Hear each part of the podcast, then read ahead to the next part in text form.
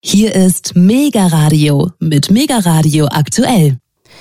Und wir blicken auf die Geopolitik und Weltwirtschaft. Ein eventueller militärischer Konflikt zwischen China und Taiwan wäre im Prinzip ein Krieg zwischen China und den USA.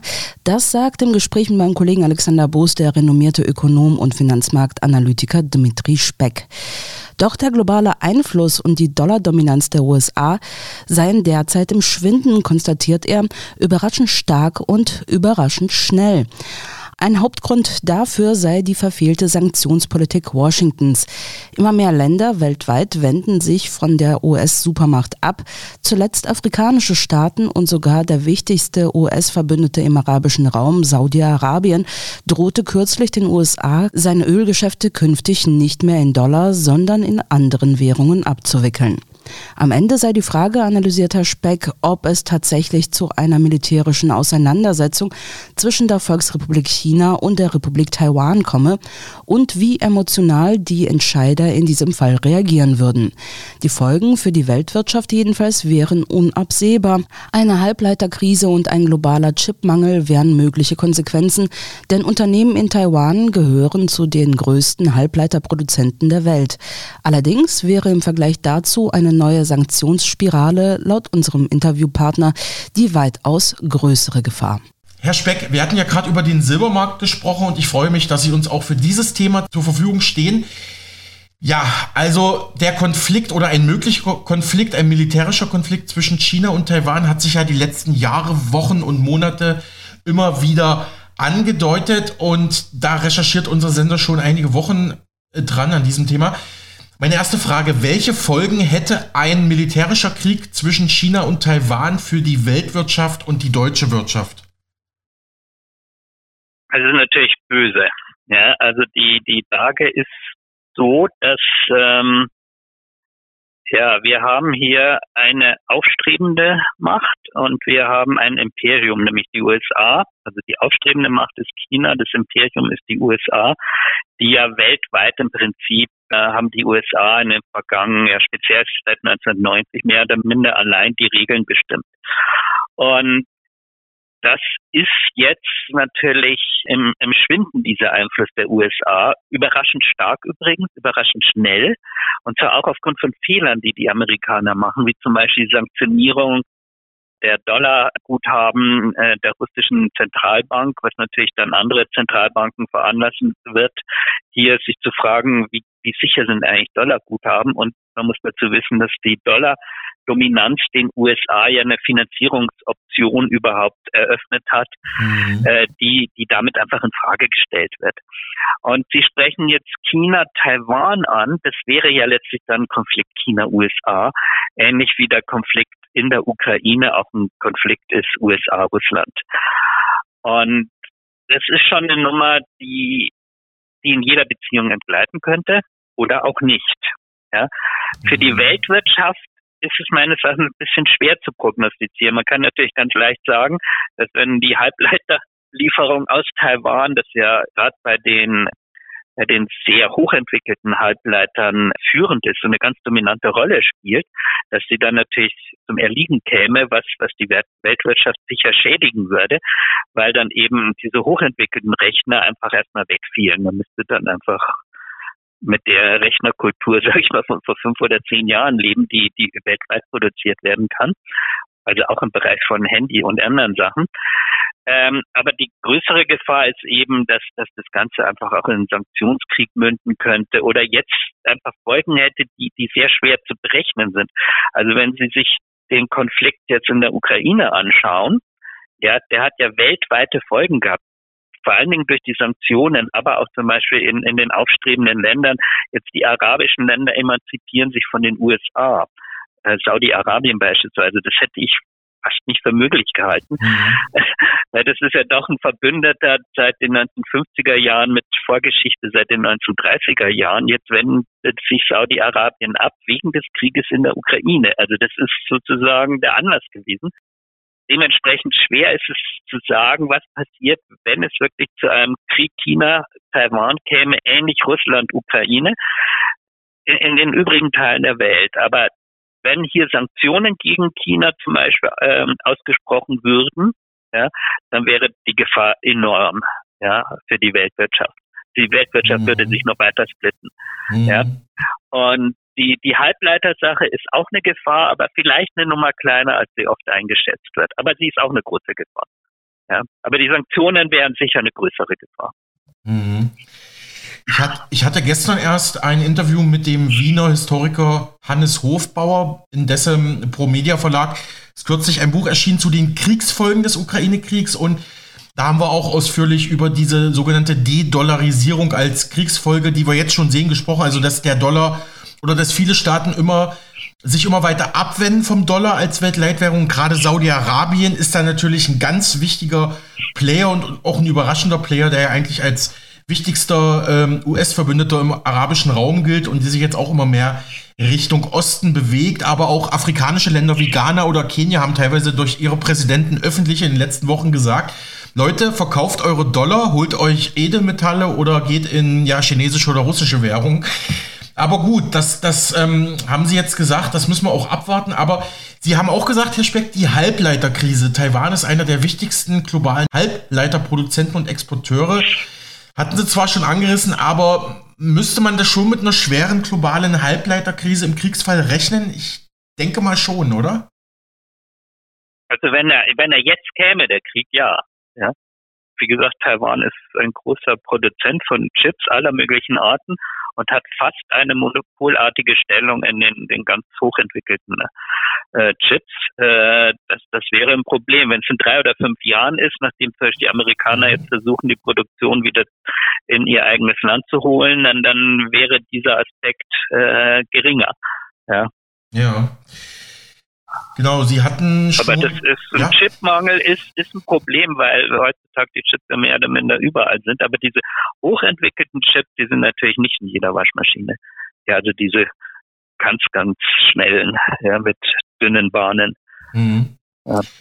Rechnen Sie dann mit einem globalen Sanktionskrieg? Ich habe ja mal so genannt zwischen den Blöcken USA versus EU versus China und alle auch irgendwo gegeneinander und dann arbeitet man in manchen Bereichen wieder zusammen, wie das immer so ist. Ne? Aber könnte so ein Krieg nochmal diese Sanktionsspirale wie jetzt im Ukraine-Krieg befeuern?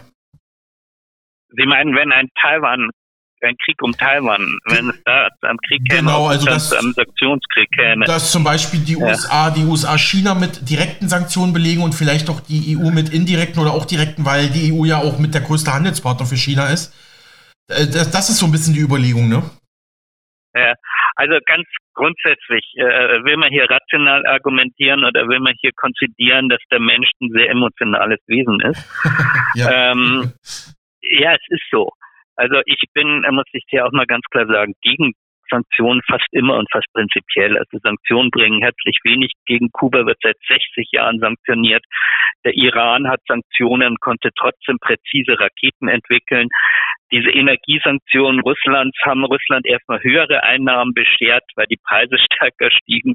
Äh, Russland wird finanziell dazu, wird zwar vielleicht hier und da geschädigt, wird aber nie und nimmer in eine Lage kommen, äh, dass es deshalb im Ukraine-Krieg irgendwelche größeren Konzessionen machen muss.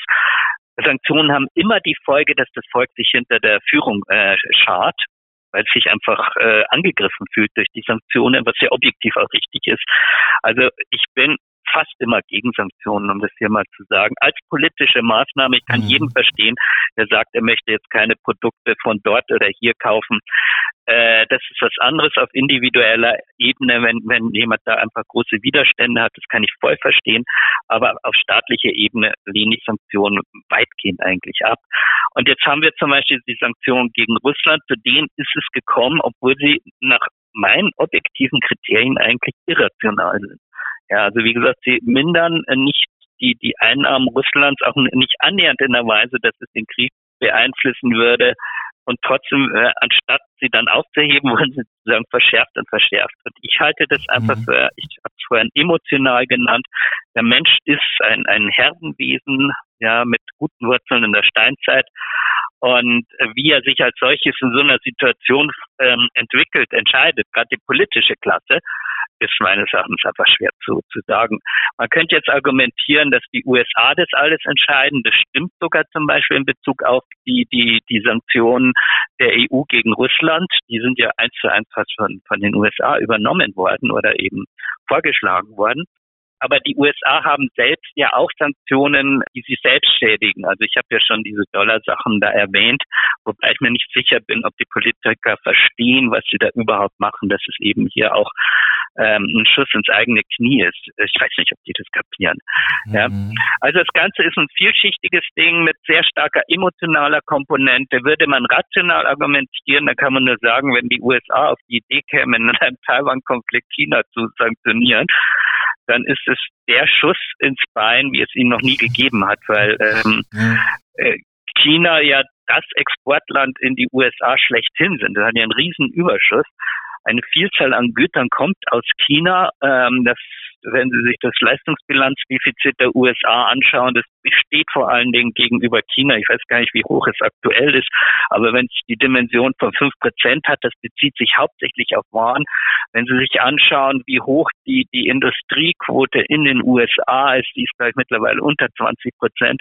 Das heißt, wenn die USA tatsächlich hier einen harten Sanktionskurs fahren würden und die Chinesen genauso hart reagieren würden, sprich nichts mehr exportieren würden und es dann auch nicht auf um Umwegen an, doch ankäme, weil die meisten Sanktionen werden ja irgendwie umlaufen, machen wir uns nichts vor, dann würden die USA sich quasi ein, eines nennenswerten Teil der, der Waren, die sie verzehren, ähm, sozusagen selbst berauben. Ja?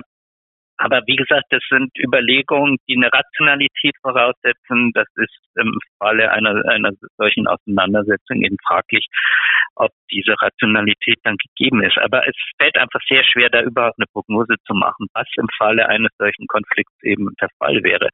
Aktuell ist es so, dass ja Sanktionen angedroht werden für diesen Fall. Ja, also müsste man damit rechnen. Ja, und würden sie wirklich hart durchgezogen, ohne Umgehung, wie gesagt, Mhm. dann würde das die Weltwirtschaft auch ganz erheblich treffen. Mhm. Ja, interessant, dass ihr auch so eine sozialpsychologische, philosophische Note hier reinbringt. Klar, der, der Mensch ist ja immer noch ein irrationales Wesen, ne? da machen wir uns nichts vor. auch wenn die Regierungen und Zentralbanken immer so tun, als ob es anders wäre.